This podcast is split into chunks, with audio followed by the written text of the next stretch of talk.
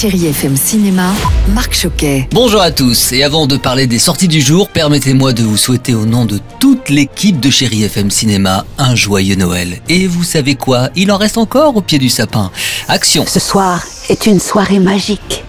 Je vais choisir le chat. Aujourd'hui, vous êtes invité à l'événement musical de l'année, Cats, du réalisateur Tom Hooper avec Francesca Hayward, Jennifer Hudson, Taylor Swift et Idris Elba. Franchement, tu crois que ça va fonctionner là? C'est tout ce que j'ai à dire.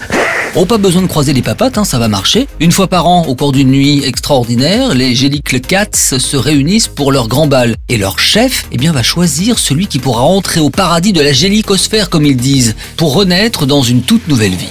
Et je poursuis avec le nouveau film du réalisateur japonais Koreeda Hirokazu avec La Vérité, où l'on retrouve une Catherine Deneuve et Juliette Binoche exceptionnelle. C'est une comédie habile, caustique et donc magnifiquement interprétée. Je préfère avoir été une mauvaise mère, une mauvaise amie qu'une une bonne actrice. Fabienne, icône du cinéma et la mère de Lumière, scénariste à New York, la publication des mémoires de cette grande actrice incite Lumière et sa famille à revenir dans la maison de son enfance. Mais les retrouvailles vont vite tourner à la confrontation. Juliette Binoche, bonjour. Qu'est-ce qui vous a plu dans ce projet? Avec Catherine, il me semblait qu'on était loin, une distance générationnelle. Elle n'a pas le tutoiement facile. Moi, je tutoie tout le monde pratiquement. Donc, euh, comment faire pour être proche? Et à la fois, nos différences ont fait ce rapport-là, euh, mère-fille, de distance. Merci beaucoup, Juliette Binoche. Allez, encore une fois, un joyeux Noël avec la plus belle musique sur Chéri FM et bon ciné à tous. Retrouvez toute l'actualité du cinéma sur chérifm.fr.